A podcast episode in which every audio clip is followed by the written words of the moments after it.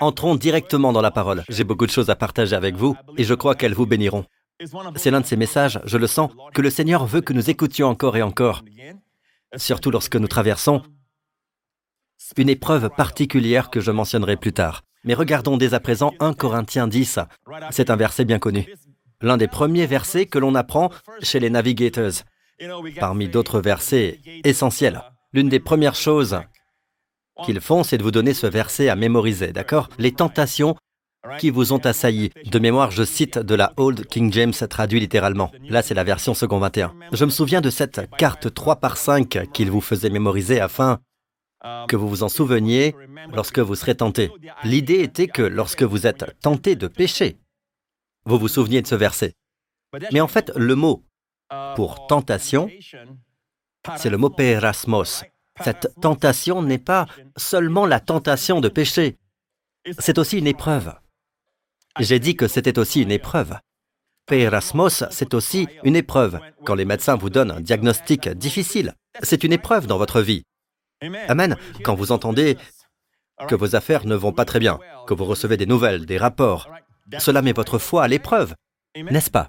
Quand vous apprenez qu'un de vos enfants a été pris en faisant une grosse bêtise, c'est une épreuve pour votre foi. Amen. Donc tout cela se trouve dans le mot grec perasmos. D'accord? Cela peut être une tentation ou une invitation au péché, au mal, ou simplement une épreuve. C'est le même mot. J'aurais aimé que ce ne soit pas ainsi, mais c'est le même mot. Il faut donc voir dans le contexte s'il s'agit d'une tentation au péché ou d'une épreuve, des vicissitudes de la vie que l'on traverse. Regardons ça et vous en déciderez. Aucune tentation, je vais interchanger les mots épreuve et tentation, ne vous est survenue qui n'ait été humaine. Dieu est fidèle. Alléluia. Ces trois mots sont plus que suffisants, mes amis. Je vous le dis, vous pouvez vous reposer. Vous voyez, peuple de Dieu, il n'y a pas que la foi du croyant. Votre foi est importante, oui. Sans la foi, il est impossible de plaire à Dieu. Il n'y a pas que la foi du croyant, mais surtout la fidélité du promettant. C'est aussi par la foi que Sarah a donné naissance à un enfant parce qu'elle a cru à la fidélité de Dieu. Elle ne s'est pas jugée pleine de foi, elle l'a jugé lui fidèle. Dieu est fidèle et il ne permettra pas que vous soyez mis à l'épreuve ou tentés. Rappelez-vous que j'interchange les mots mis à l'épreuve ou tentés au-delà de vos forces. Mais avec la tentation, il préparera aussi le moyen d'en sortir, afin que vous puissiez la supporter. Il semble y avoir une contradiction. Tout d'abord, l'épreuve est accompagnée du moyen d'en sortir afin que vous puissiez la supporter. D'habitude, l'idée d'endurer quelque chose pendant longtemps, avec longanimité, avec persévérance, signifie que vous restez dans le problème. On ne s'en échappe pas. Si vous échappez à l'épreuve, ce n'est plus une épreuve. Si vous trouvez le moyen de vous en sortir, il y a là une contradiction. Pourquoi devriez-vous endurer quelque chose s'il y a moyen d'en sortir? N'est-ce pas? Je vais vous présenter quelque chose qui va vous instruire et qui va vous bénir. Il est dit ici, avec la tentation. Combien se réjouissent des épreuves qui viennent? De toutes les épreuves. Dieu promet qu'avec l'épreuve qui vient, il fournira un moyen de s'en sortir. Et le moyen, remarquez, le moyen d'en sortir, en d'autres mots, le moyen de s'échapper, c'est en fait un mot grec. Ekbasis. Ekbasis. Je sais que ça sonne japonais, mais c'est du grec. Ekbasis. D'accord? Ek basis. Ek signifie hors d'eux, basis signifie marcher. C'est littéralement marcher hors d'eux. Une issue. D'accord? Un mot grec que l'on peut traduire en français par l'issue, la sortie, l'évasion, l'issue. Vous sortez, ekbasis, amen. C'est donc un seul mot. La sortie est un seul mot. D'accord? Et si vous regardez dans Old King James et une Bible en français qui traduit fidèlement ce passage de la Old King James est parole vivante et il est dit il préparera une issue. Et au moment de la tentation ou de l'épreuve, Dieu prépare une issue. L'idée que j'ai toujours à l'esprit, c'est qu'importe l'épreuve qui surgit, quelle que soit l'épreuve, la fidélité de Dieu est telle qu'il préparera une issue. Oui, il préparera une issue. Mais dans le grec, j'ai découvert que ce n'est pas une issue. Cette idée est indéfinie, mais nous ne savons pas ce qu'est cette issue. En ce moment même, certains d'entre vous traversent une épreuve. Ce n'est pas drôle. Ça fait mal. Il s'agit d'un être cher. Vous êtes probablement en état de semi-dépression en ce moment. Votre problème est peut-être la dépression. Vous envisagez de mettre fin à vos jours. Ne le faites pas. Le message d'aujourd'hui vous libérera. Son nom est Jésus. Amen. Vous traversez quelque chose en ce moment et je suis ici pour vous dire que Dieu a la réponse pour vous. En fait, savez-vous, quand j'ai reçu cette révélation, la dernière révélation que j'ai reçue a eu lieu alors que je préparais ce message. Je me suis retenu de sauter dans mon bureau parce que je savais que cette révélation pourrait faire que je me cogne au plafond. Je vous l'assure, c'était une chose tellement merveilleuse. Et je vais vous le prouver à partir du grec et du contexte. Donc, ceux d'entre vous qui sont des érudits et mes merveilleux critiques, alléluia, vous pouvez suivre en grec, d'accord? Soyez patient avec le grec. Je sais que pour la majorité d'entre vous, cela gêne un peu le flux, mais nous prêchons à des millions de personnes. Et il y a des érudits que je salue. Amen. Parce qu'un bon message passera à l'évaluation académique. Amen. Mais tout d'abord, permettez-moi de vous dire que ce n'est pas une issue. En grec, il s'agit d'un article défini. L apostrophe issue, l'issue ou le moyen d'en sortir. Le moyen d'en sortir, lek bassis, le moyen d'en sortir. Et je mets au défi n'importe quel érudit de le vérifier. D'accord? Ainsi, Old King James et Paroles vivantes ne sont pas très précises, mais dans la New King James ou Second 21, nous avons un article défini le moyen d'en sortir. C'est plus exact. Quand on dit un, cela signifie qu'à chaque épreuve, il faut trouver un moyen. Un moyen peut être un nouveau moyen. Vous comprenez ou pas? Il y a toujours un moyen, toujours une issue. Il y a toujours une porte pour vous. Cela signifie que c'est général, vous ne savez pas ce que c'est. Mais quand vous dites le, vous indiquez quelque chose de très spécifique. Vous m'écoutez? Vous désignez quelque chose de très spécifique. Quel est le moyen d'en sortir? Quel est le moyen? Un jour, un grand homme de Dieu, Sir Walter Scott, alors qu'il était mourant, qu'il savait qu'il irait au paradis, et il a souri à son gendre et lui a dit, alors qu'il y avait plusieurs milliers de livres dans sa bibliothèque, il dit à son fils, Va chercher le livre. Son fils dit, Quel livre? Il dit, Le livre. Il n'y a que le livre. Amen, il parlait de la Bible. Amen. Donc, quand vous dites le, il n'y a qu'un seul moyen, pas d'autre moyen. Jésus n'est pas un chemin. Jésus lui-même dit, c'est moi qui suis le chemin, la vérité et la vie. Aniha derek. Si vous vous appelez Derek, cela signifie moyen ou chemin en hébreu. Aniha, Emet, la vérité. Aniha Haim, la vie. Le. C.S. Lewis dit que soit Jésus est le plus grand menteur du monde, soit il est celui qu'il dit être. On ne peut pas dire que c'est un homme bon. On ne peut pas être mitigé et dire non, ce n'est pas Dieu sous forme humaine. Ce n'est pas un homme mauvais. Certes, c'est un homme bon. Il s'est trompé, c'est tout. Non, vous ne pouvez pas dire cela. Soit il pensait ce qu'il disait, soit il ne pensait pas ce qu'il disait. Il a menti. Parce qu'il dit qu'il est le seul chemin. C'est moi qui suis le chemin, la vérité et la vie. On ne vient au Père qu'en passant par moi. Est-ce que vous écoutez? Donc, quand il s'agit de le, l'article défini, d'ailleurs, il y a longtemps que j'ai décidé qu'il pensait ce qu'il disait. Hein. Et nous avons vu le résultat pour ceux qui croient en lui. Amen.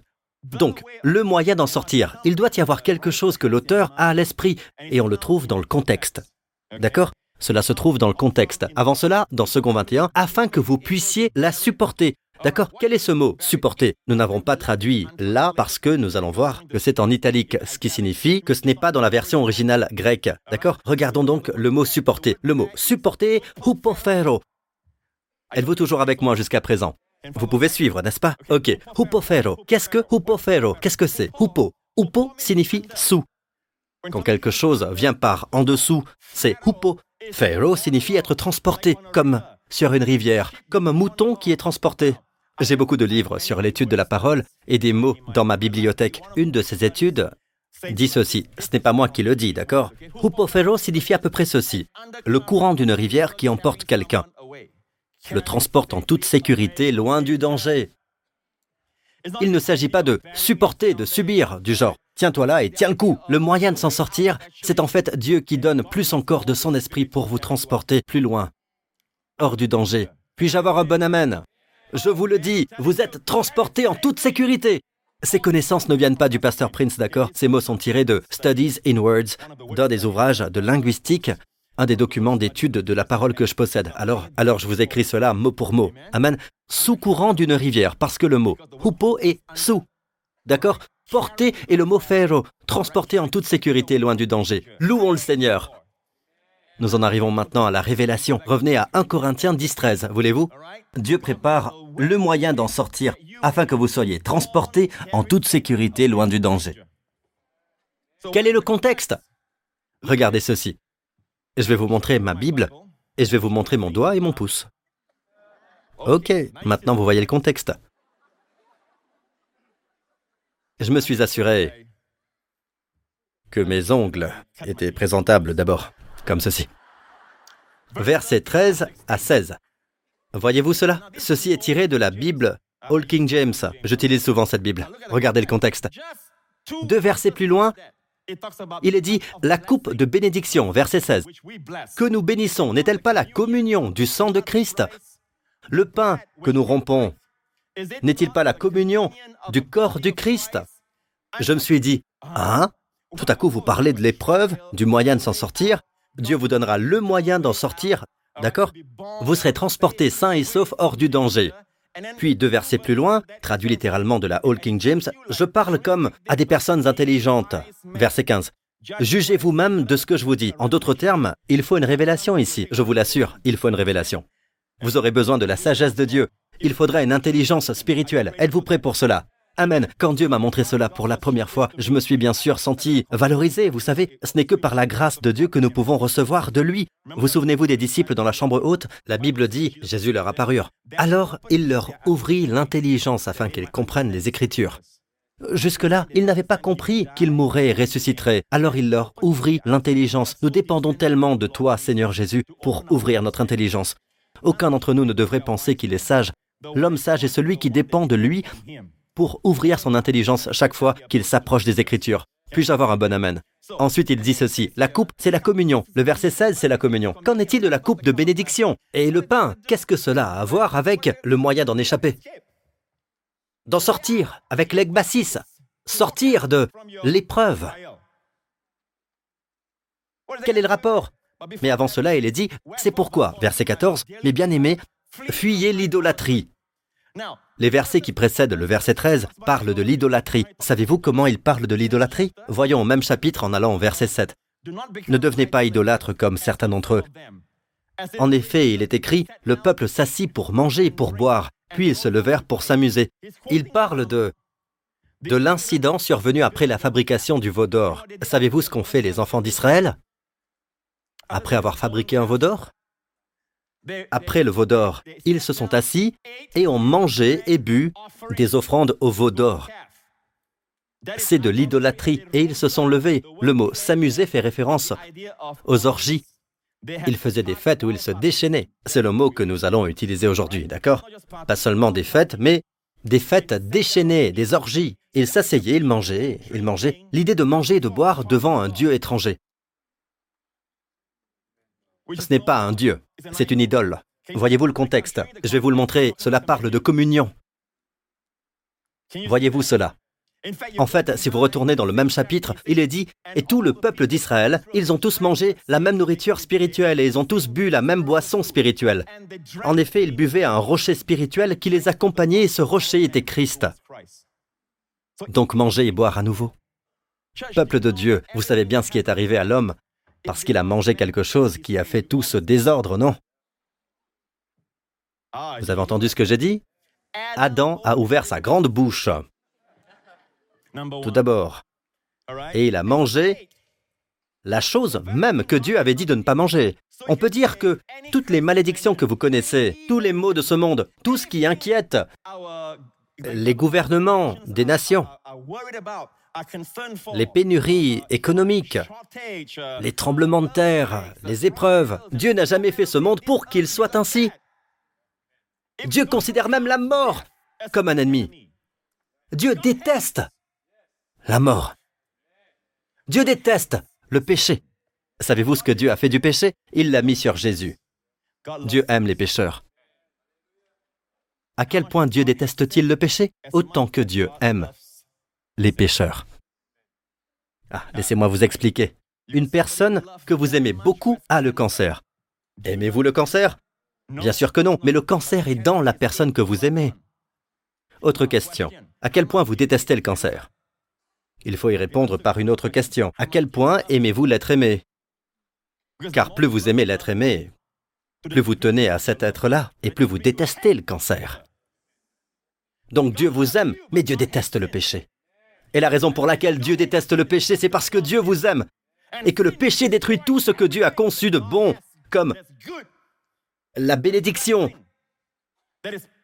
comme l'harmonie, comme la paix, comme la santé, comme la vie pour vous et pour vos familles. Dieu ne tue pas la joie. En sa présence, c'est la plénitude de la joie. Amen. La joie pour toujours. Lorsque Jésus était dans la chambre haute, il savait qu'il allait être trahi dans quelques heures. En fait, il venait de demander à Judas de sortir et il faisait nuit. Quelle façon poétique de dire que c'était la nuit. Jésus regarda ses disciples et leur dit, Je vous ai dit cela afin que ma joie demeure en vous. Imaginez le visage d'un homme qu'on aurait baptisé dans du jus de citron amer. Il vous regarde et vous dit, Je vous ai dit cela afin que ma joie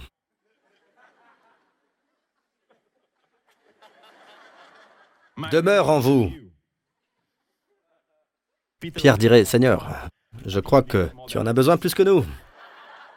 Pas vrai? Tu as besoin de chaque petit morceau de joie, d'accord? Je pense que nous avons nos propres problèmes. En fait, il ne peut s'agir d'une personne comme celle-là, il faut que ce soit une personne forte, qui sourit, même si dans quelques heures, elle va donner sa vie pour nos péchés. Il les regarde et leur dit, Hé les gars, je vous ai dit ces choses.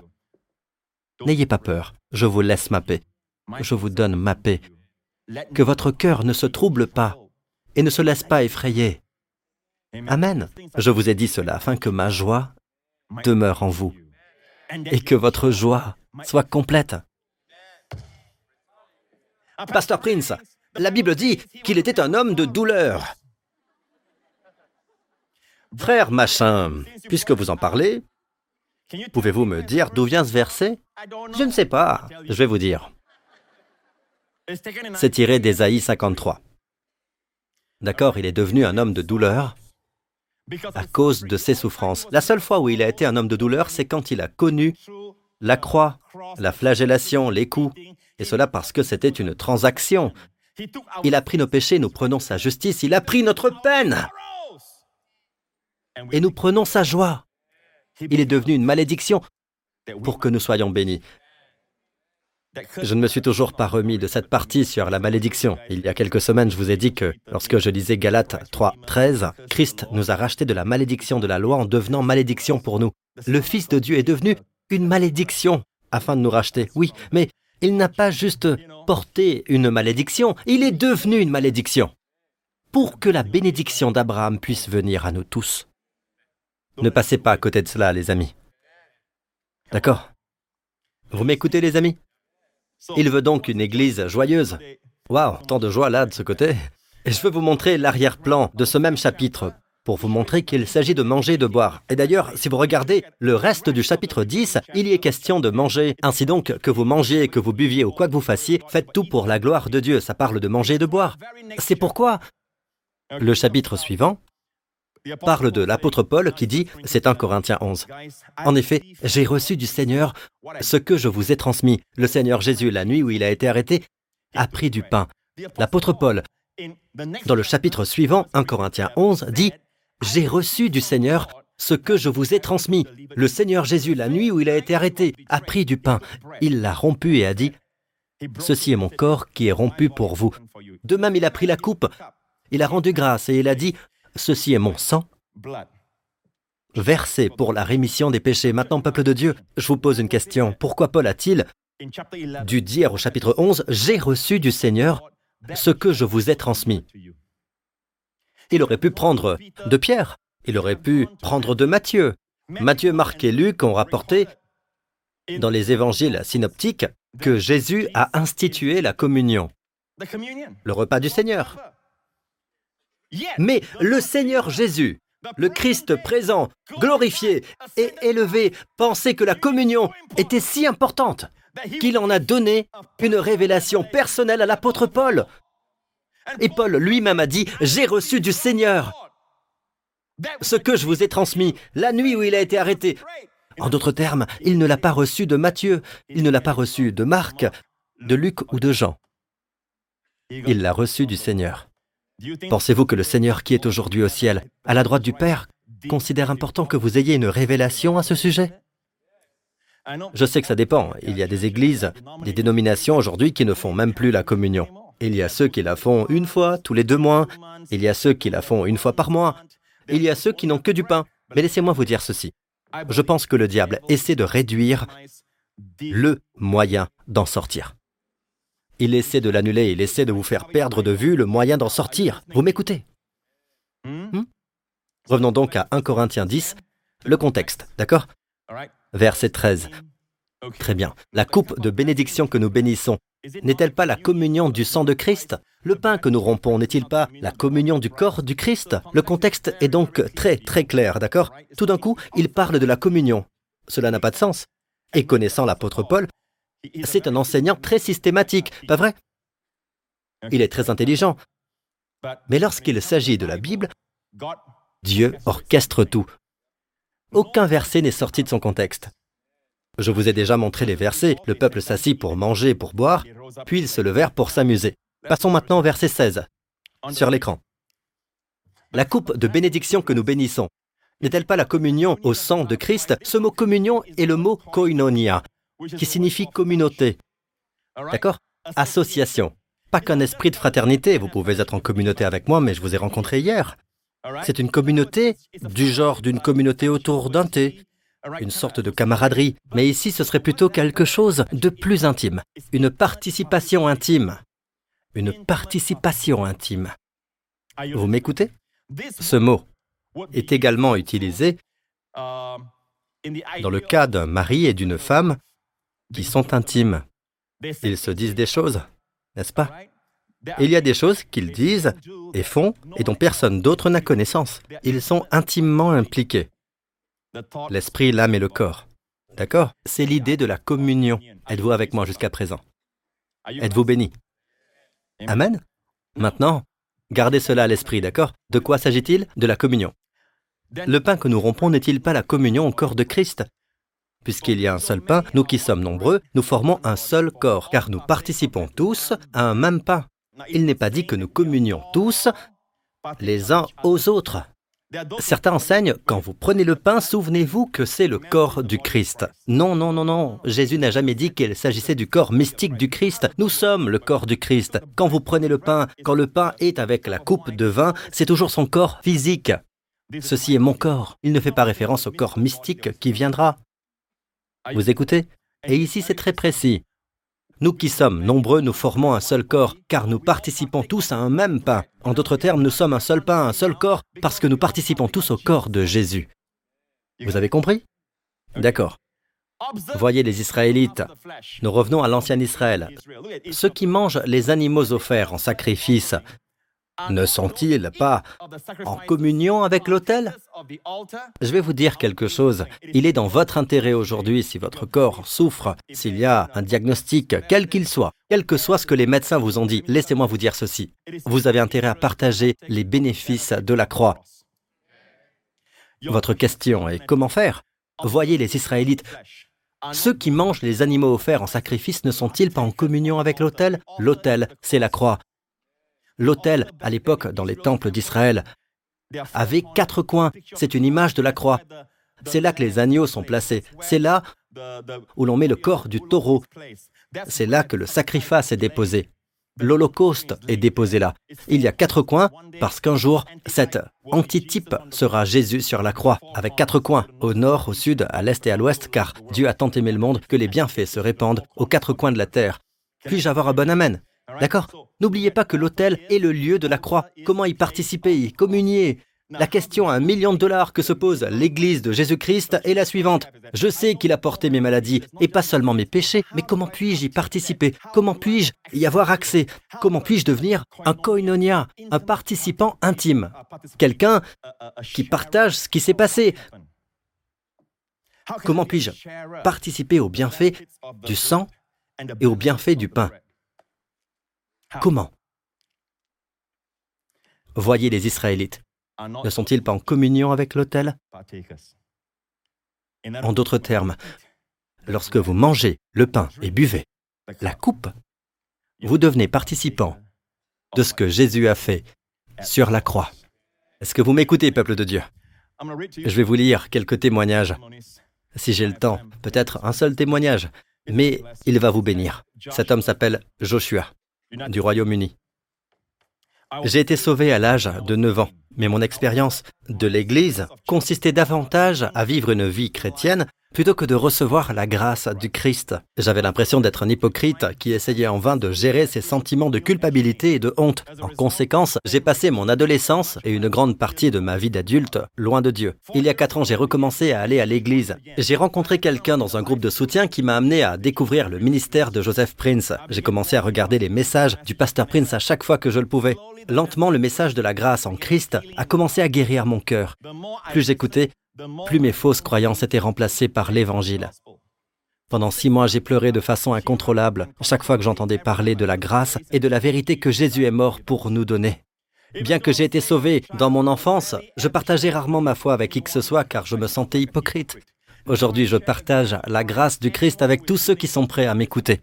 Un dimanche, j'ai même partagé mon témoignage avec mon Église. Pendant 26 ans, j'ai souffert de verrues douloureuses sur la plante des pieds. J'ai essayé toutes les méthodes médicales, y compris la douloureuse chirurgie au laser, pour m'en débarrasser, mais rien n'a aidé. Lorsque j'ai été invité à un barbecue il y a quelque temps, j'ai demandé si nous pouvions communier ensemble. Après avoir écouté les messages du pasteur Prince sur le pouvoir de guérison de la Sainte Communion et son livre sur la Sainte Communion, j'ai partagé ma nouvelle conviction sur l'importance de discerner le corps du Seigneur et les éléments de la communion avec le groupe. Après avoir communié ensemble, nous avons prié et chanté des hymnes sur le sacrifice de notre Seigneur et son amour. Dans ma prière, j'ai maudit les verrues de mes pieds qui s'étaient propagées jusqu'aux mains. Des semaines plus tard, n'oubliez pas qu'il souffre de cette maladie depuis 26 ans. Il a eu recours au laser et à beaucoup de choses, mais en vain. Des semaines plus tard, les verrues sur mes mains avaient disparu. Dans les semaines qui ont suivi, mes pieds ont également été guéris et sont complètement débarrassés des verrues.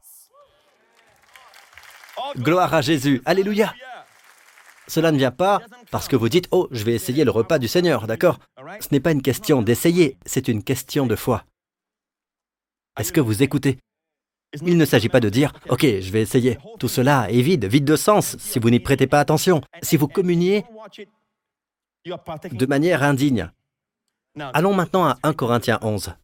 C'est pour cette raison, une raison singulière, très singulière.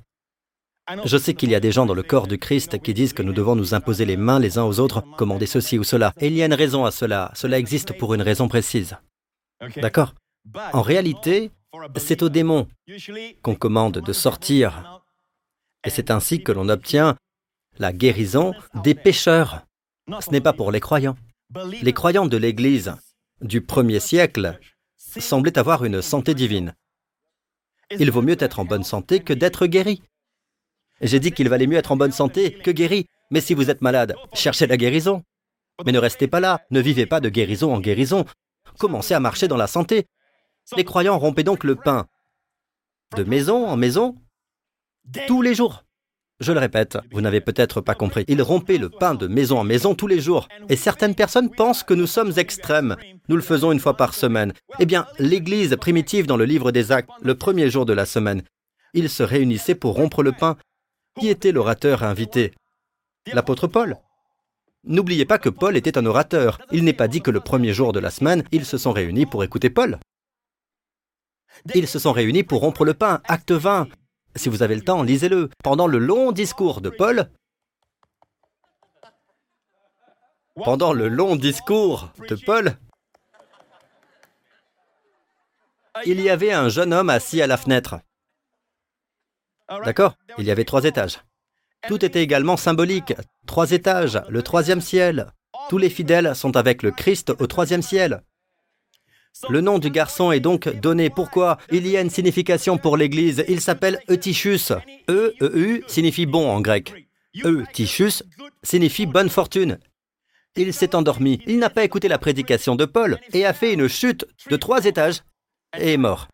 À présent, pourquoi l'Église? Pourquoi est-elle privée de la bonne fortune? Eutychus. Nous n'écoutons pas la prédication de Paul. Comme dans une autre histoire, dans les Actes des Apôtres, le navire de la chrétienté avait Paul à son bord, mais ils ont refusé d'écouter Paul. Alors qu'ils risquaient de faire naufrage, Paul leur a dit, il aurait fallu m'écouter. Nous devons écouter la révélation de Paul, en particulier la révélation de la grâce. Dieu l'a donnée à Paul. Toutes les écritures sont inspirées, toutes les écritures sont importantes, mais elles ne sont pas toutes écrites pour nous, pour l'Église. Certaines sont écrites pour les Juifs, d'autres pour nous. Et c'est Paul qui dit, j'ai reçu du Seigneur au sujet de la scène. Alors vous m'écoutez tout le monde? D'accord? Nous y voilà. Très bien. Après sa chute, d'ailleurs, c'est une bonne nouvelle, ils se sont réunis pour faire quoi? Pour rompre le pain, pas pour écouter Paul prêcher. Cet homme est tombé, Paul est descendu, et Paul l'a embrassé. De même, nous devons embrasser cette jeune génération avec la révélation paulinienne de la grâce, l'évangile de la grâce. Vous écoutez, nous devons les embrasser. Amen. Même s'ils sont morts, nous devons les embrasser. Nous devons les réchauffer avec l'évangile de la grâce. Et devinez quoi? Paul dit, ne vous inquiétez pas, car son âme est en lui. Il l'a ressuscité d'entre les morts. Quand quelque chose comme ça arrive dans l'Église, nous disons Alléluia, louez Dieu, Amen. Nous avons un temps de louange et puis tout le monde rentre à la maison. Mais pas Paul. Paul est remonté, il a ramené tout le monde. Et cela inclut l'homme qui a été ressuscité des morts. Il a ramené la bonne fortune au troisième ciel. Là où se trouve l'Église. Et devinez quoi? Ils ont rompu le pain. Il faut un sens des priorités. Même si quelqu'un est ressuscité d'entre les morts, remontez et rompez le pain. N'oubliez pas d'où vient la puissance. C'est l'Église primitive. Cherchez quand vous aurez le temps, quand vous serez assis sur votre trône blanc, d'accord? Lisez Acte 20. Il est toujours bon d'avoir une Bible à côté de votre trône blanc, ou votre trône rose, ou vert, peu importe la couleur. Les couleurs sont différentes de nos jours. De quoi parlez-vous, Pasteur Prince? Que celui qui a des oreilles pour entendre, entende. Amen. C'est pour cette raison, pour cette seule et unique raison que dans l'Église, qu'il y a parmi vous tant de malades et d'infirmes, et qu'un certain nombre sont morts. Certaines Bibles parlent de sommeil, mais c'est la mort. Je parle clairement. À l'époque, on parlait de sommeil. Pour un croyant, la mort n'est plus une terreur, il n'y a plus d'aiguillon. Jésus a vaincu la mort. On dit que le croyant s'endort. Un pécheur meurt. Un croyant dort jusqu'à ce que Jésus ressuscite son corps, n'est-ce pas? Mais regardez ceci. Une raison. C'est pour cette raison, pas des raisons avec un S. J'ai vérifié dans le grec, le mot raison est au singulier. Tant. J'aurais aimé qu'ils disent peu, tant de maladies et d'infirmes, et qu'un certain nombre sont morts. Quelle est la raison? Quelle est la raison? Regardez le verset précédent. Car celui qui mange et boit sans discerner, la clé est là, dans les mots sans discerner, ce qu'est le corps du Seigneur, se condamne lui-même en mangeant et en buvant ainsi. Si je vous dis que vous souffrez de la malaria et que je vous dis j'ai de la quinine, prenez ces comprimés, vous dites je refuse. Je vais les mettre dans l'eau, d'accord? Maintenant buvez, buvez ça. Et vous dites je n'ai pas besoin de la quinine. Vous vous condamnez tout bonnement en ne buvant pas le remède. Le monde tel qu'il est est en train de mourir. Ce n'est pas comme si vous aviez péché, que vous preniez le repas du Seigneur et puis que vous mouriez. Non, non, non. Le monde est en train de mourir, et ce chapitre dit que le Seigneur ne veut pas que nous soyons condamnés avec le reste du monde. Il y a une condamnation dans ce monde qui a été libérée, une sentence divine qui a été libérée depuis qu'Adam a péché. Et cette condamnation divine inclut la maladie. La communion est le moyen d'en sortir. C'est le fondement. Écoutez les amis Amen. Donc, sans discerner ce qu'est le corps du Seigneur. Le problème, c'est qu'ils connaissaient la coupe. La majorité des dénominations qui pratiquent, les dénominations ecclésiastes, et je le dis avec un cœur lourd, elles ont la communion, mais souvent, elles mettent le pain et la coupe dans le même sac. Merci Seigneur de nous avoir pardonné nos péchés. Tu es mort pour nos péchés. La maladie est à peine mentionnée. Il ne distingue pas le corps du Seigneur. Le mot discerner, diacléno, fait une séparation entre le pain et la coupe. Pourquoi l'a-t-on flagellé? Dieu ordonne toutes ces choses. Pourquoi Dieu ne l'a-t-il pas envoyé directement à la croix? Pourquoi Pilate ne l'a-t-il pas simplement envoyé à la croix? Pourquoi doit-il passer par la flagellation et ensuite par la croix? Parce que par ces meurtrissures, nous sommes guéris. Vous écoutez? Dieu vous aime, Dieu vous veut en bonne santé. J'ai dit que Dieu vous veut du bien.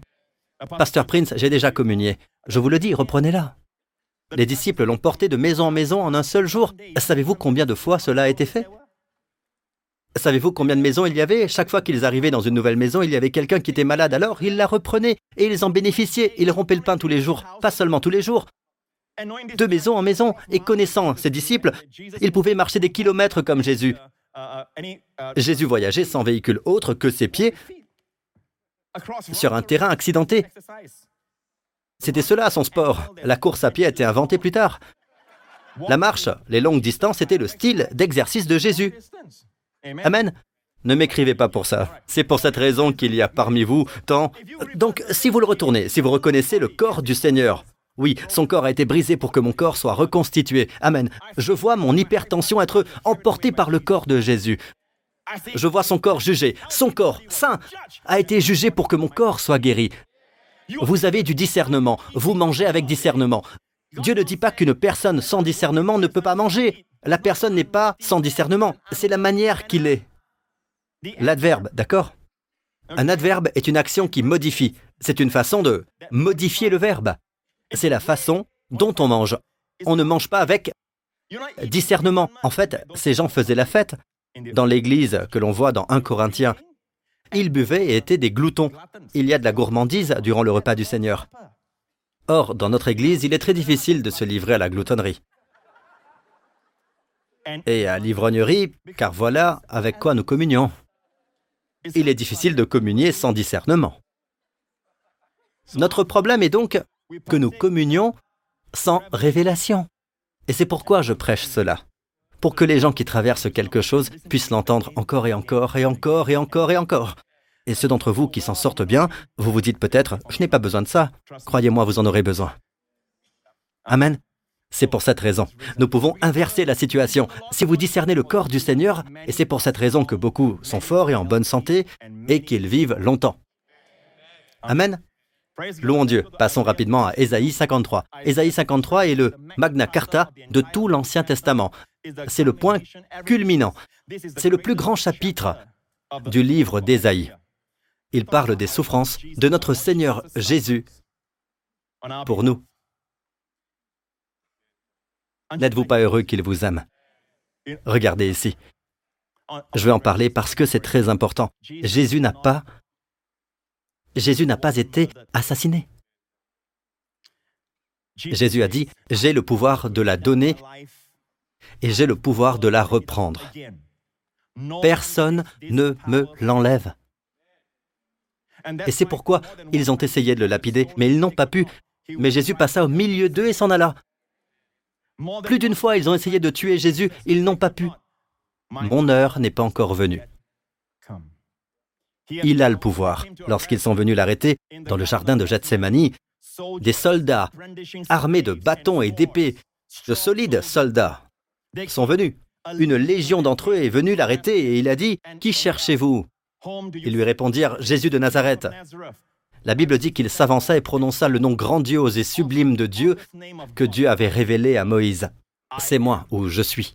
Lorsqu'ils dirent Nous cherchons Jésus de Nazareth, il s'avança et dit C'est moi. Moïse a demandé à Dieu Qui dirais-je qui m'a envoyé? Dieu a répondu Je suis celui qui suis. Et maintenant, celui qui est dit C'est moi. Savez-vous ce qui est arrivé à tous les soldats? Ils reculèrent et tombèrent par terre. C'est ça le pouvoir, d'accord? Il ne s'est pas fait arrêter parce qu'il ne pouvait pas faire autrement. Il s'est laissé faire. Puis il a dit Je vous ai dit que c'est moi. Laissez partir ses disciples. Vous écoutez, les amis? Amen. Il s'est livré, je pense qu'il s'est livré à la croix. C'est l'une des choses qui a convaincu l'un des voleurs qu'il s'agissait d'un homme différent.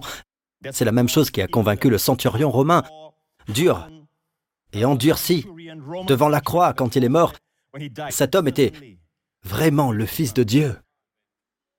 Je vous le dis, peuple de Dieu, il n'avait pas besoin de mourir, il vous aimait. J'ai dit qu'il vous aimait. Vous savez, il se soucie de votre douleur en ce moment, pas juste dans l'éternité, quand tout ne sera que douceur et qu'il n'y aura plus de souffrance du tout dans votre existence.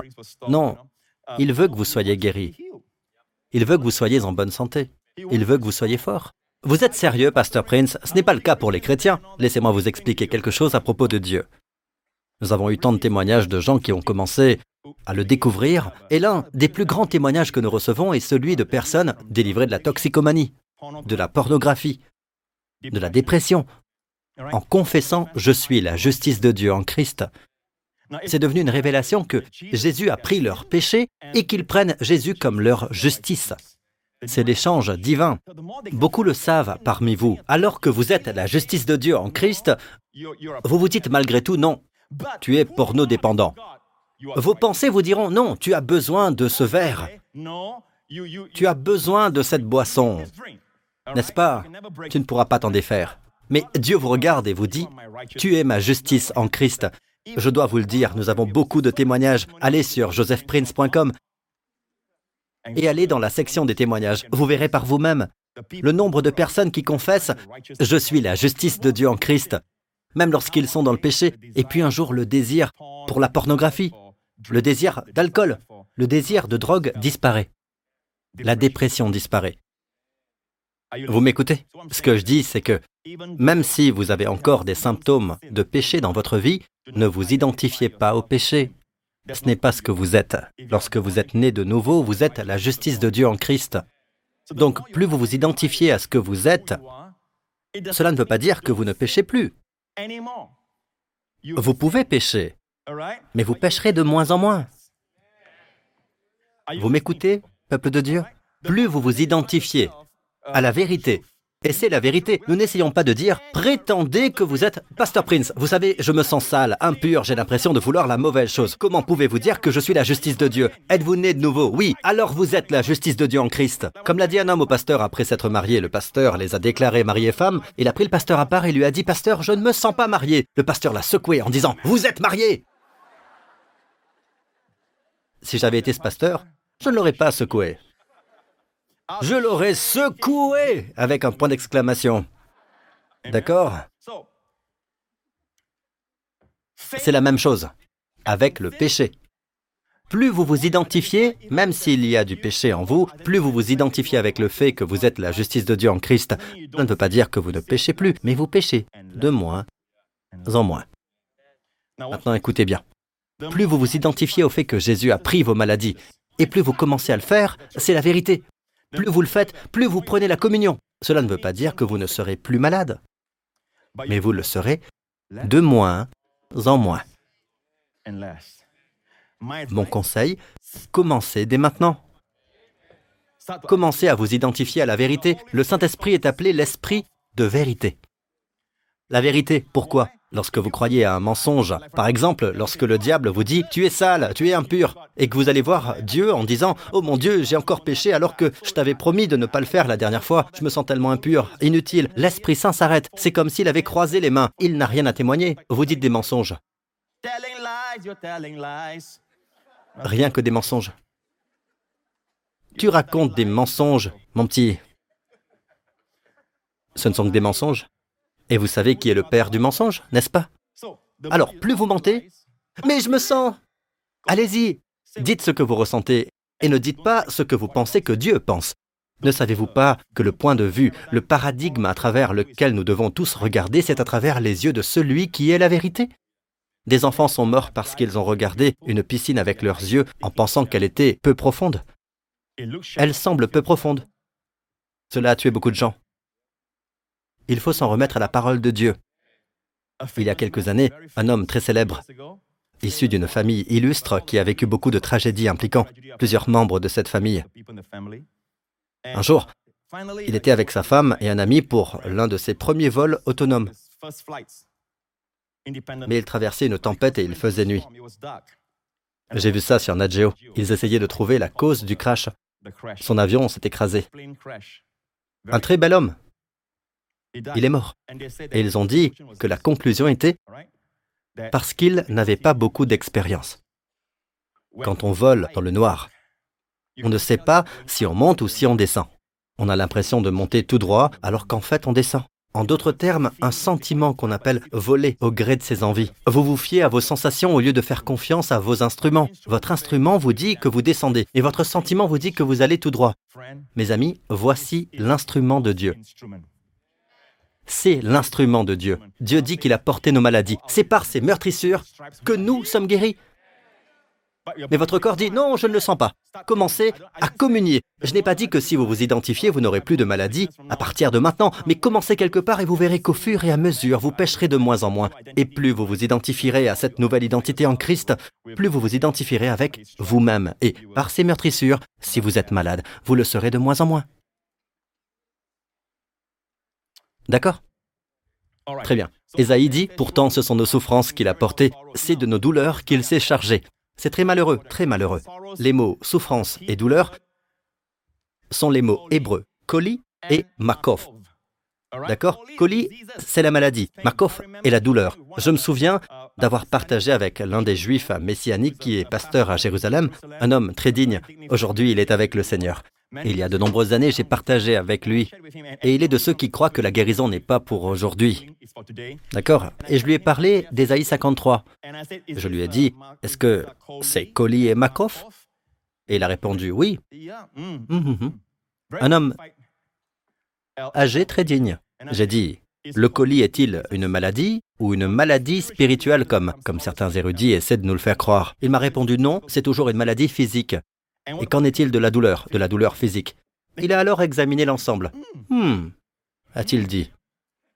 Il était très intéressé. Si vous regardez la traduction biblique de Young, en passant, c'est un érudit extraordinaire. La concordance de Young, celle de Strong aussi. Vous devez lire trois concordances dans votre vie. Strong, Young et Cruden, afin d'être fort, jeune et cru. D'accord? Regardez la traduction de Young que la Bible d'Arby reprend. Pourtant, en vérité, c'est de nos maladies qu'il s'est chargé. Et ce sont nos souffrances qu'il a prises sur lui. Existe-t-il une autre occurrence dans la Bible? Oui, Dieu merci pour le ministère de Jésus. Matthieu 8, Matthieu 8, il a pris nos faiblesses, c'est le Nouveau Testament. Ainsi s'accomplit ce que le prophète Ésaïe avait annoncé. Il a pris nos faiblesses et s'est chargé de nos maladies. Il s'agit ici d'infirmités physiques, des faiblesses, des infirmités, des maladies et des douleurs. C'est très très clair. Pasteur Prince, euh, vous êtes sûr? D'accord, puisque vous n'êtes pas convaincu, hein Vous, petits incrédules, laissez-moi vous montrer le verset 16, le contexte. Ne le sortez jamais de son contexte. Voici le contexte, verset 16. Le soir venu, on amena vers Jésus de nombreux démoniaques. Il chassa les esprits par sa parole. Il y a la délivrance des démons et guérit tous les malades. Je suis si heureux qu'il les ait tous guéris. Je me demande si les gens lisent leur Bible. J'ai dit que je me demandais si les gens lisaient leur Bible. Il n'a pas guéri tout le monde en Israël, il a guéri tous ceux qui venaient à lui. Rappelez-vous de cela. Guérit tous les malades. Ainsi s'accomplit ce que le prophète Ésaïe avait annoncé. Il a pris nos faiblesses et il s'est chargé de nos maladies. Il est donc très clair que le contexte fait référence à la maladie physique, la guérison physique. La Bible interprète la Bible. Amen. Bon, Revenons à Ésaïe 53. Allez au verset 5. Mais il a été blessé pour nos transgressions. Il a été meurtri pour nos iniquités. Le châtiment de notre paix a été sur lui. Et par ses meurtrissures, nous sommes guéris. Regardez ceci dans Second 21. Mais lui, il était blessé à cause de nos transgressions, brisé à cause. D'ailleurs, brisé est le mot juste, pas meurtri. Ce n'est pas comme si vous aviez une échymose bleue et noire, d'accord? Brisé à cause de nos fautes. Jésus a été brisé à cause de nos fautes. Maintenant, regardez ceci. Regardez. La punition requise qui nous donne la paix est tombée sur lui. Et c'est par ces blessures que nous sommes guéris. La punition était requise. En hébreu, le mot qui signifie bien-être est shalom. Le châtiment pour notre paix était sur lui. La punition avec en vue votre bien-être. Lorsque Jésus a subi le châtiment, il s'est relevé à plusieurs reprises. Je pense qu'il est tombé et qu'il s'est relevé pour que tous ceux qui ont des problèmes avec leurs jambes puissent se tenir debout. Alléluia. Amen. Pour ceux qui ne peuvent pas marcher, il est tombé alors qu'il portait la croix afin que vous puissiez marcher. Amen. Les lacérations ont coupé tous les nerfs nécessaires pour marcher. Pourtant, il a marché. Pas étonnant qu'il soit tombé à plusieurs reprises, au point où ils ont dû appeler Simon pour l'aider, car il a porté tout cela pour vous et moi par la meurtrissure duquel vous avez été guéri. Et d'ailleurs, le mot meurtrissure en grec dans 1 Pierre 2, verset 24, par la meurtrissure duquel vous avez été guéri. C'est au singulier une seule meurtrissure. T.J. Macrosan, spécialiste de la langue grecque, l'a dit il y a de nombreuses années. T.J. Macrosan est un érudit grec extraordinaire. Et il dit que si Jésus avait été battu, les meurtrissures sur son dos auraient laissé des éclats de chair. Le mot en grec aurait dû être au pluriel, meurtrissure avec un S. Mais s'ils ont battu Jésus jusqu'à ce qu'il n'y ait plus de peau, dans le livre des psaumes, il est dit, je pourrais compter tous mes os. Jésus l'a vécu réellement. S'il n'y avait plus de peau, alors, alors il faut utiliser le singulier par la meurtrissure duquel vous avez été guéri.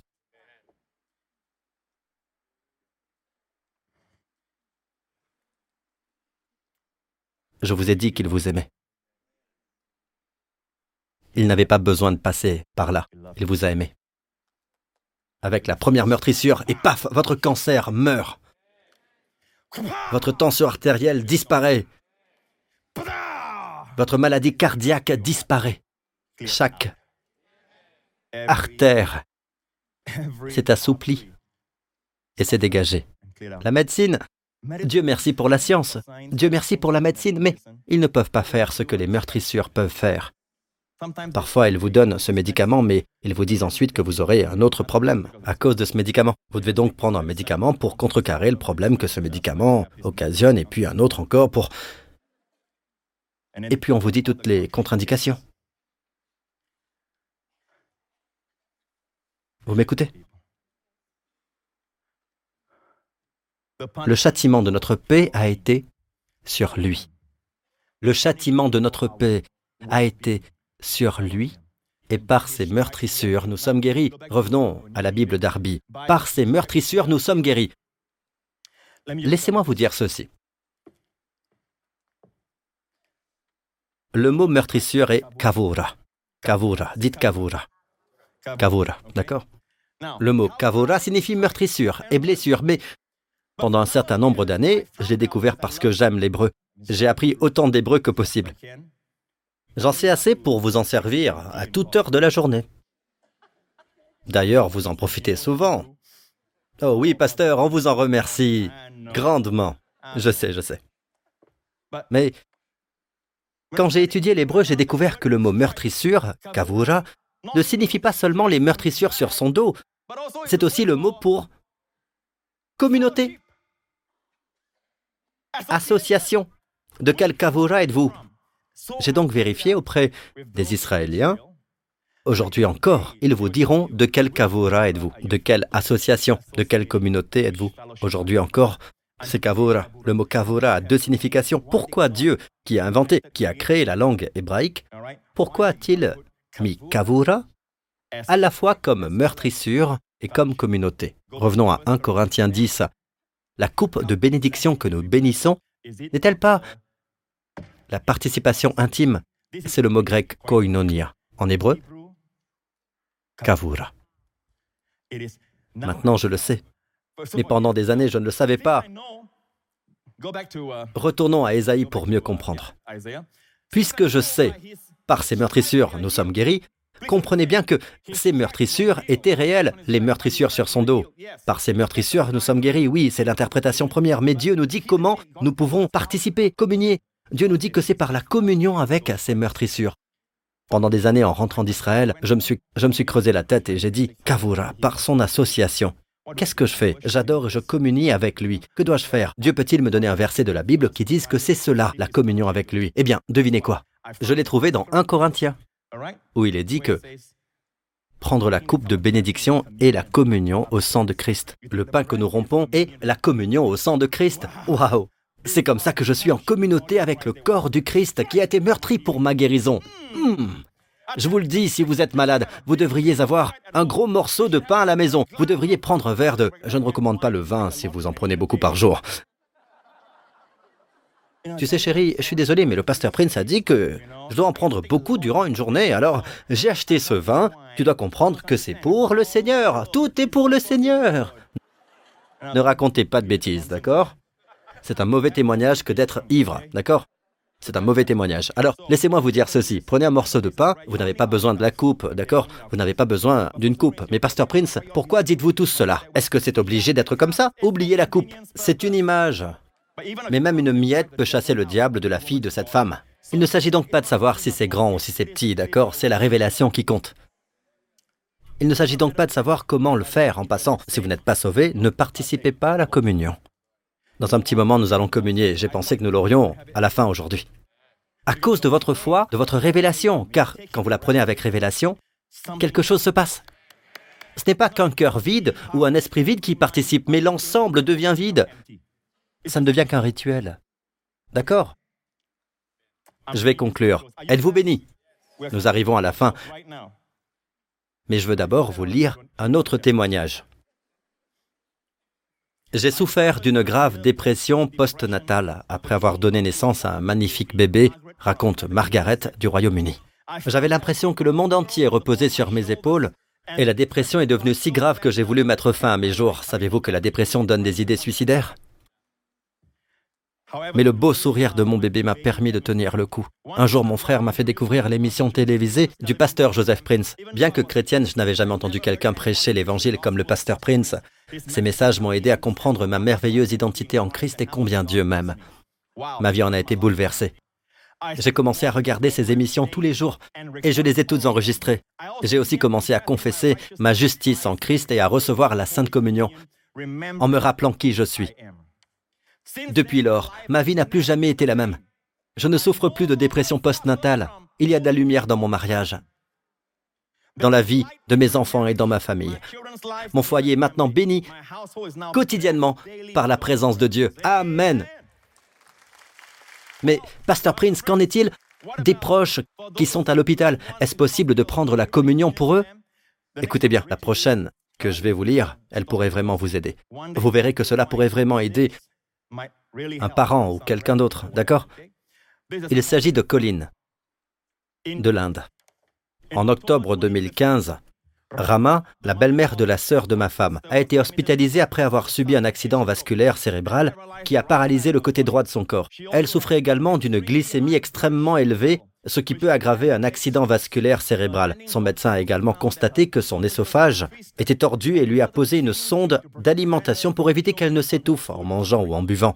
Ma femme et moi avions partagé les sermons en DVD Pasteur Prince sur la Sainte Communion et l'huile d'onction avec Dipesh, le fils de Rama. Lorsqu'il est arrivé à l'hôpital, il a prié sur Rama avec l'huile d'onction. Au bout de cinq minutes, elle a bougé sa main droite. La famille a également communié au repas du Seigneur. Même si nous étions dans une autre ville, nous avons partagé la foi avec eux. Vous pouvez le faire, n'est-ce pas? Le Seigneur peut guérir à distance, sans problème. Amen. Cette nuit-là, Rama a retrouvé toute la mobilité de son bras droit et de sa jambe. Mais elle ne pouvait pas se tenir debout parce qu'elle avait perdu l'équilibre. Le lendemain, elle a fait deux fois le tour du service toute seule, sans aucune perte d'équilibre. Après un accident vasculaire cérébral et un taux de sucre élevé dans le sang. Mais elle a commencé à cracher le lait qu'on lui donnait. Le médecin voulait réinsérer la sonde d'alimentation ce qui était une procédure douloureuse. Mais Rama a réussi à l'éviter car elle a pu manger normalement après le retrait de la sonde. Son œsophage n'était plus tordu. Rama est sorti de l'hôpital le quatrième jour. Un autre patient souffrant de la même maladie que Rama a été admis le même jour et n'avait même pas ouvert les yeux. Donc, le même état, admis le même jour. Le quatrième jour, la personne avait toujours les yeux fermés. Le frère de ma femme, qui est médecin, nous a dit que la guérison de Rama était médicalement impossible. Son taux de glycémie est resté instable pendant toute la semaine suivante. Nous avons partagé avec elle ce que nous avions appris du pasteur Prince, à savoir qu'il fallait lâcher prise et de laisser Dieu s'occuper d'elle. Ce soir-là, Rama et sa fille ont communié. Maintenant, Rama elle-même a communié, n'est-ce pas? Si votre proche est inconscient ou hospitalisé, vous pouvez communier au nom de votre proche. Mais dès que la personne est réveillée, c'est elle qui communie. Cette nuit-là, Rama et sa fille ont pris part au repas du Seigneur et dirent au Seigneur qu'elle ne pouvait pas, mais que lui le pouvait. Son taux de glycémie s'est ensuite stabilisé. Rama est maintenant une croyante convaincue. Louons le nom de Jésus. Amen, Amen, Amen. Dieu est si bon. Amen. Je pense que la dernière partie sera très intéressante pour ceux d'entre vous qui ont l'impression que vous avancez en âge. D'accord? Quand j'avais 12 ans, je trouvais que 30 ans, c'était très vieux. Puis j'ai eu 30 ans. Puis j'ai trouvé que 40 ans, c'était très, très vieux. Je me souviens que lorsque ma mère avait 40 ans, dans la trentaine plutôt, je pensais qu'elle était très vieille. Vous voyez? Et vous me regardez tous en disant, il ne sait pas de quoi il parle. pas vrai? Mais quel que soit l'âge que vous considérez comme l'âge de la vieillesse, je veux que vous sachiez quelque chose, d'accord? La Bible le dit dans le psaume 92. Regardez ici.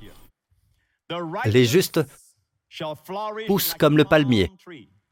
Ils grandissent comme le cèdre du Liban. Le cèdre du Liban est un cèdre très célèbre. D'ailleurs, laissez-moi vous montrer un cèdre. Une photo d'un cèdre. C'est un arbre majestueux. Un arbre magnifique. Les cèdres du Liban sont les cèdres utilisés pour le temple de Salomon, le bâtiment le plus cher jamais construit pour en faire la maison de Dieu. C'est majestueux, n'est-ce pas? Le psaume 92 dit Les justes poussent comme le palmier. Un palmier, même âgé de 100 ans, peut encore produire de l'huile. N'est-ce pas étonnant? Un palmier si fertile que l'on voit toutes sortes de graines partout. Eh oui, pensez-y, pensez-y. La vieillesse est toujours fructueuse. Ils grandissent comme le cèdre du Liban. Amen. Il y a de nombreuses années, alors que j'étais en vacances dans les Rocheuses avec Wendy, j'ai appris des choses sur le cèdre. Nous passions devant des cèdres et je me suis arrêté car, à cause de la Bible, je veux toujours en apprendre le plus possible. Et devant tous les cèdres qui étaient là, il y avait un écriteau qui disait que le bois de cèdre est pratiquement incorruptible. Aucun insecte ne peut le détruire.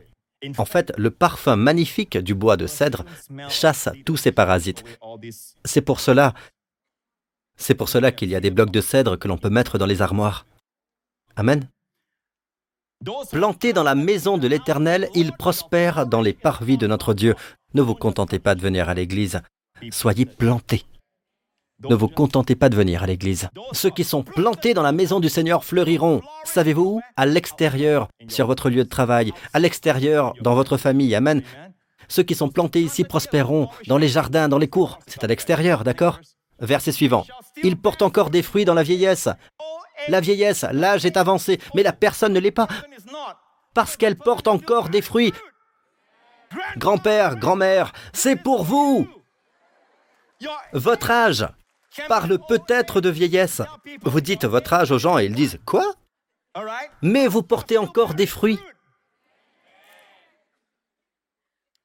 On dit qu'à partir d'un certain âge, on utilise le mot flétrir. Abraham n'a pas considéré que son corps était mort et flétri, ni que les entrailles de Sarah étaient mortes. Il était fort dans la foi et donnait gloire à Dieu. Nous ne considérons pas les choses naturelles, considérons la parole de Dieu. Le pasteur Prince s'est-il donné la peine de vous montrer les Écritures jusqu'à présent? L'ai-je fait? Oui. D'accord. Ils portent encore des fruits dans la vieillesse. Ils sont pleins de sève et verdoyants. Waouh Pleins de sève et verdoyants. J'aimerais pouvoir vous montrer l'hébreu, le mot frais et le mot dachen, qui signifie robuste, vigoureux, cet homme, dans sa vieillesse, est vigoureux. Savez-vous ce qui est vigoureux et ce qui ne l'est pas?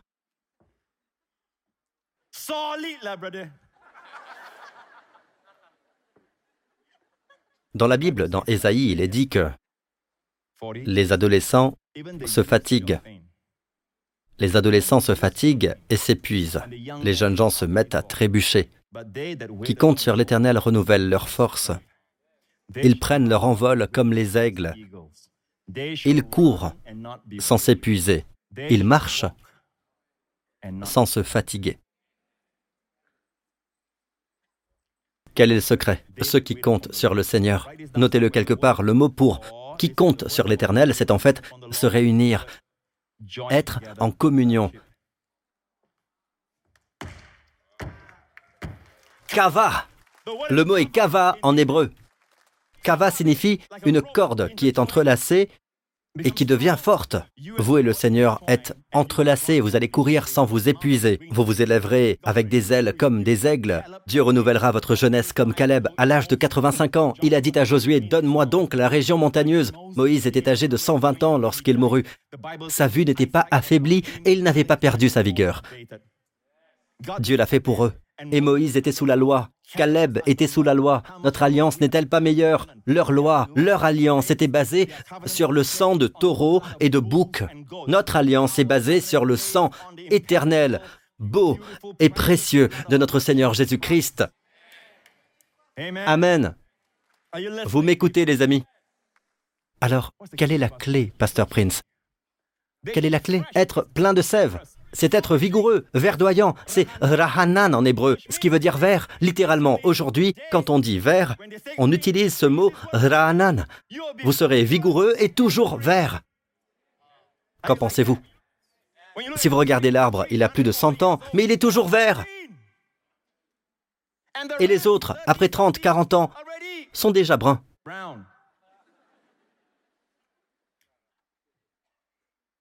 Toujours vert. Vous pouvez être toujours vert. Pourquoi Dieu veut-il cela? Pourquoi Dieu veut-il cela pour son peuple? Ce n'est pas seulement pour vous, vous savez, pour annoncer, pour témoigner que l'Éternel est droit. Il est mon rocher et il n'y a aucune injustice en lui. Pour que les gens autour voient que Dieu est annoncé. Dieu est un Dieu bon, c'est un Dieu droit. Quand ils voient le peuple de Dieu et qu'ils voient cela, wow, Amen. Mais cela ne vous dit pas comment, n'est-ce pas? Revenez à la première partie. Ils grandissent comme le cèdre du Liban. La clé, c'est le cèdre du Liban, d'accord? Donc ces gens, dans leur vieillesse, portent encore des fruits, ils sont encore verts, ils sont encore vigoureux. Cela ne vous dit pas ce qu'ils ont fait, n'est-ce pas? Oui, vous devez revenir la semaine prochaine pour le savoir. Vous voulez savoir maintenant? Mais il est temps de conclure. Hein? Vous voulez le savoir maintenant? Juste un verset, d'accord? Regardez. Dites tous cèdre du Liban. Quand Dieu m'a donné cela, oui, je connaissais ce passage depuis longtemps. Quand Dieu me l'a donné dans ma chambre, j'ai failli me cogner la tête au plafond parce que cela m'avait fait saliver. Je pouvais presque nager dans ma salive. J'étais sonné. Avoir des fruits dans la vieillesse, être toujours vert, vigoureux, portant des fruits, s'épanouir dans les jardins, ah, comme le cèdre du Liban, comme un palmier, ça me faisait rêver, saliver. Je ne peux pas l'expliquer. Et puis, hop, au cours d'une de mes études, Dieu m'a donné la clé. Ils grandissent comme, pas seulement le palmier, mais comme le cèdre du Liban. Interprétation de la Bible par la Bible. Laissez-moi vous montrer ce verset des psaumes, verset 104. Ils sont bien nourris, les arbres de l'Éternel. Il y a dans ce verset, dans ce passage, la même idée, n'est-ce pas? Toujours vert, bien nourri. Donner des fruits dans la vieillesse, plein de sève les cèdres du Liban qu'il a plantés. Ah ah, voilà notre clé. N'est-ce pas? Si vous pensez qu'il ne parle que des arbres, détrompez-vous. Comme le dit Dieu, tu ne mettras pas de muselière au bœuf quand il foule le grain. Puis il dit, Dieu s'inquiète-t-il des bœufs? Bien sûr que Dieu se soucie des animaux, mais pensez-vous que lorsque Dieu dit tu ne mettras pas de muselière au bœuf quand il foule le grain, laissez-le manger. Ne lui couvrez pas la bouche, ne soyez pas comme un Singapourien. Ouais. Vous voyez de quoi je parle D'accord? Et Dieu dit, laissez-le manger. Laissez-le manger. Puis il dit, Dieu s'inquiète-t-il des bœufs? Non. Paul dit que Dieu s'occupe du serviteur qui propage la parole de Dieu. Qu'il soit béni. Qu'il soit béni, c'est son travail. Qu'il soit payé, c'est son travail. Paul en a parlé dans les Corinthiens. Vous pouvez le lire, ce n'est pas mon message aujourd'hui. D'accord? Ce que j'essaie de dire, c'est que lorsque Dieu donne une illustration sur le fait de ne pas museler le bœuf, Dieu pense aux serviteurs à plein temps, à ceux qui dépendent de la générosité des gens. D'accord? Dieu dit n'oublie pas, laisse-le manger. Regardez. Quand Dieu parle de ⁇ Ils sont bien nourris, les arbres de l'Éternel, les cèdres du Liban, qu'il a plantés ⁇ il parle des cèdres du Liban, mais en fait, ce sont les gens. Ils produiront encore du fruit. Ce sont des personnes, n'est-ce pas? C'est une illustration. Comment pouvez-vous être incorruptible? Comment pouvez-vous être bien nourri? Comment vous pouvez être vert? Comment vous pouvez être fort? Cela vous plairait-il? Le contexte. Dans l'interprétation de la Bible, le contexte est important. Regardez le verset qui précède celui-ci. Dieu donne le vin qui réjouit le cœur de l'homme et fait plus que l'huile l'action du Saint-Esprit, resplendir son visage, et le pain qui fortifie le cœur de l'homme. Et je vous le dis, le seul pain qui peut fortifier le cœur physique de l'homme est le pain de la communion. Car c'est par ces meurtrissures que nous sommes guéris. Je suis ici pour vous dire, peuple de Dieu, le vin, le pain et la communion qui vous rend comme les cèdres du Liban, bien nourris. Et quand j'ai vu ça, je vous le dis, je me suis dit, waouh C'était, c'était waouh. Waouh. Vous savez pourquoi je prêche cela? Je prêche pour que lorsque votre proche ou quelqu'un reçoit un mauvais diagnostic, ne courez pas prendre la communion avec un cœur vide, une révélation vide, un esprit vide. Attendez, écoutez le sermon. À la fin, communiez. Il se passera quelque chose, parce que tout ce qui concerne les choses de Dieu doivent fonctionner avec la foi. La foi vient en entendant la parole du Christ. Vous écoutez les amis? Amen. Vous savez, tout cela est arrivé à cause du péché de l'homme. Je vais conclure. Tout est arrivé à cause du péché de l'homme. L'homme a mangé de l'arbre alors qu'il n'aurait pas dû. Devinez quoi? Dieu dit, mangez pour retrouver les bénédictions. Mangez pour retrouver les bénédictions. Vous écoutez? Par le corps de Jésus. Il faut que ce soit le corps de Jésus. Vous souvenez-vous des disciples dans Luc 24 Je vous l'ai dit, n'est-ce pas? Je vous ai donné Luc 24. Je ne l'ai pas fait? Je ne vous ai pas donné Luc 24. Très vite, ok. Luc 24, quand Jésus est ressuscité d'entre les morts. Le même jour, très vite, d'accord? Je ne peux pas ne pas vous en parler, d'accord? Vous êtes là pour ça. Luc 24, rapidement.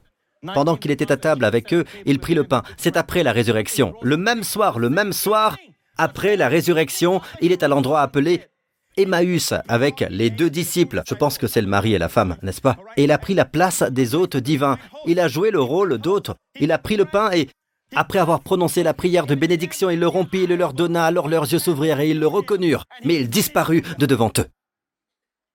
Quand leurs yeux se sont-ils ouverts? Quand l'ont-ils reconnu Quand il a rompu le pain.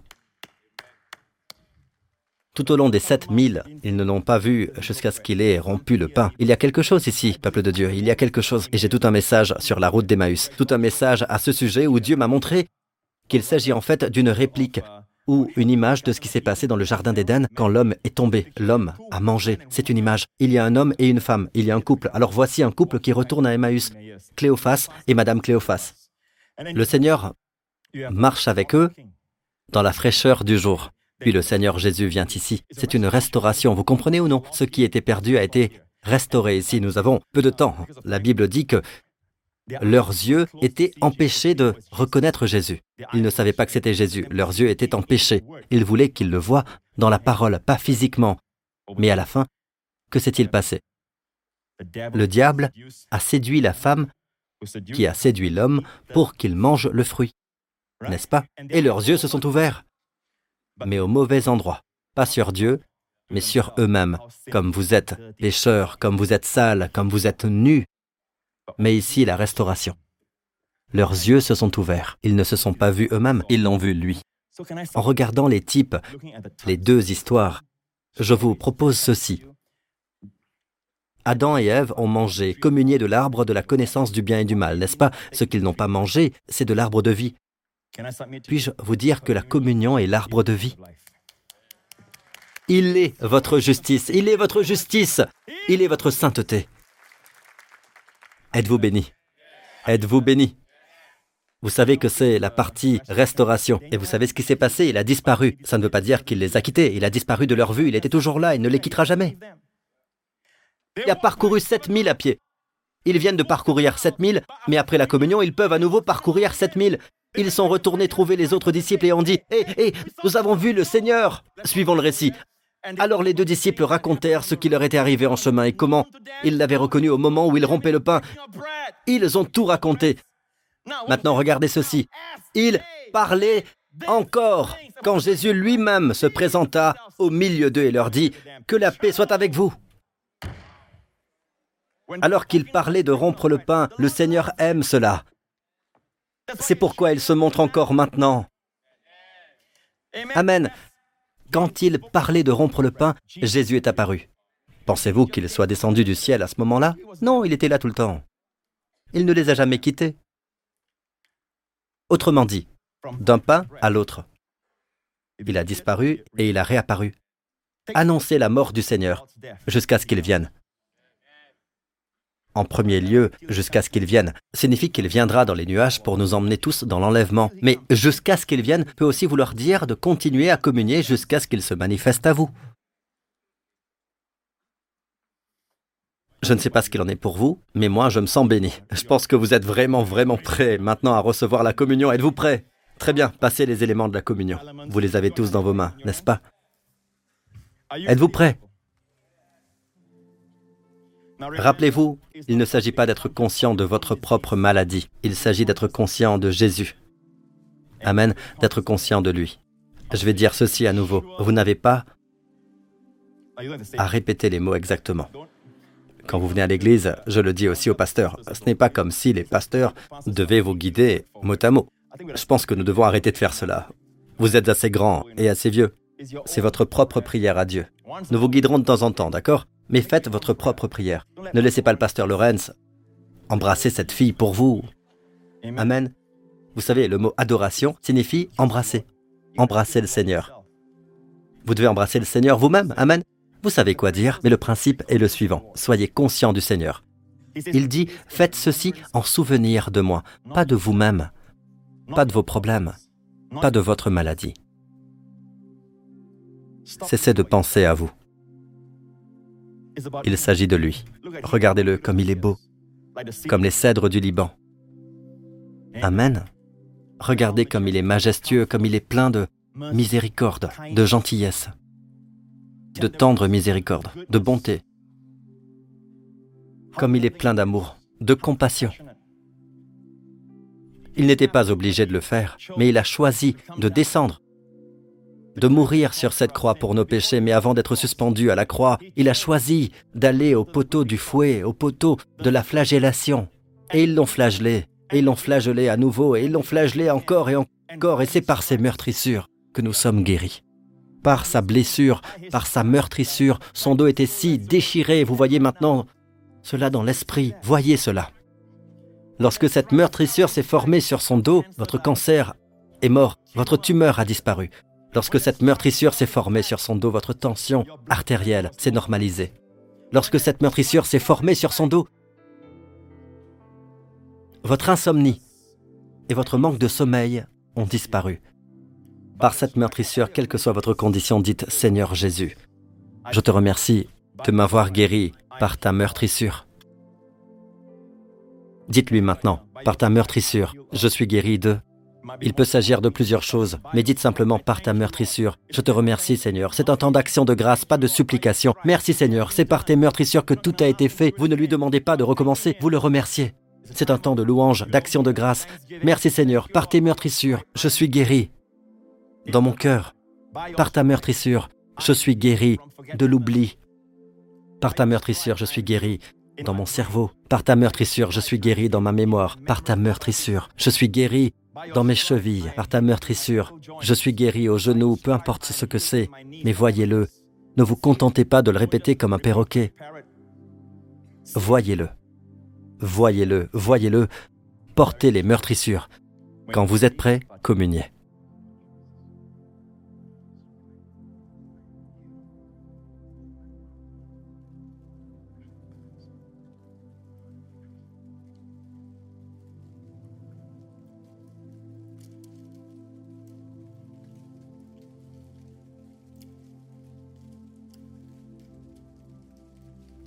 Maintenant soulevez la coupe. Dans le sang de Jésus se trouve le pardon de tous vos péchés. Vous ne communiez pas, souvenez-vous-en, pour être pardonné. Vous buvez parce que vous êtes pardonné.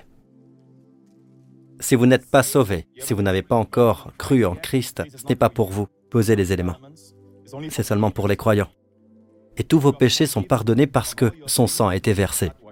Maintenant, quand vous buvez, buvez en ayant conscience que tous vos péchés sont pardonnés. Il n'y a pas de péché dans votre vie qui ne puisse être pardonné à cause du sang de Jésus. Et sachez qu'à cause du sang de Jésus, il n'y a pas de malédiction dans votre vie, aucune malédiction dans votre famille. Le Christ vous a racheté de toute malédiction par son sang. Vous pouvez boire. Amen. Si vous êtes ici, mes amis, et que vous n'avez jamais mis votre confiance en Christ, Dieu ne va pas forcer le salut dans votre vie. Il attend d'être invité. Lui direz-vous oui?